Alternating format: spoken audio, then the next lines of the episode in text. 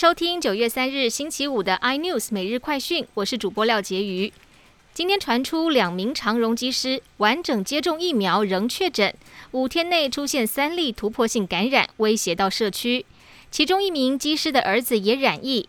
由于儿子就读桃园的一所高中，开学已经两天，这期间也有到校上课，校方接获通知，早上紧急停课十四天。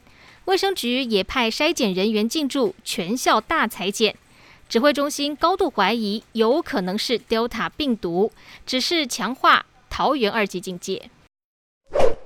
台股今天上演反弹戏码，尤其金元双雄扮演攻坚指标，中场台积电涨幅超过百分之二，联电更大涨超过百分之九，站上七十元，续创二十一年新高，带动指数上涨一百九十七点，收复季线。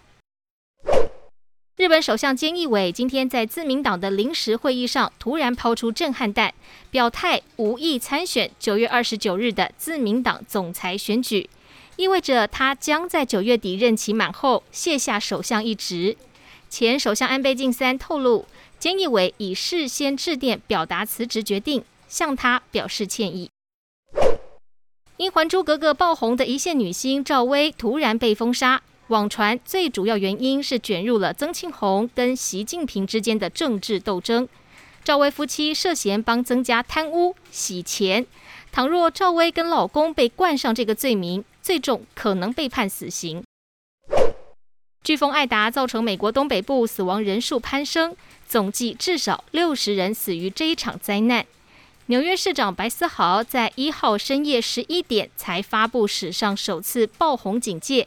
让许多市民怒批市长反应实在太慢。更多新闻内容，请锁定 iNews 财经最正晚报，或上 YouTube 搜寻三立 iNews。感谢台湾最大 Podcast 公司声浪技术支持。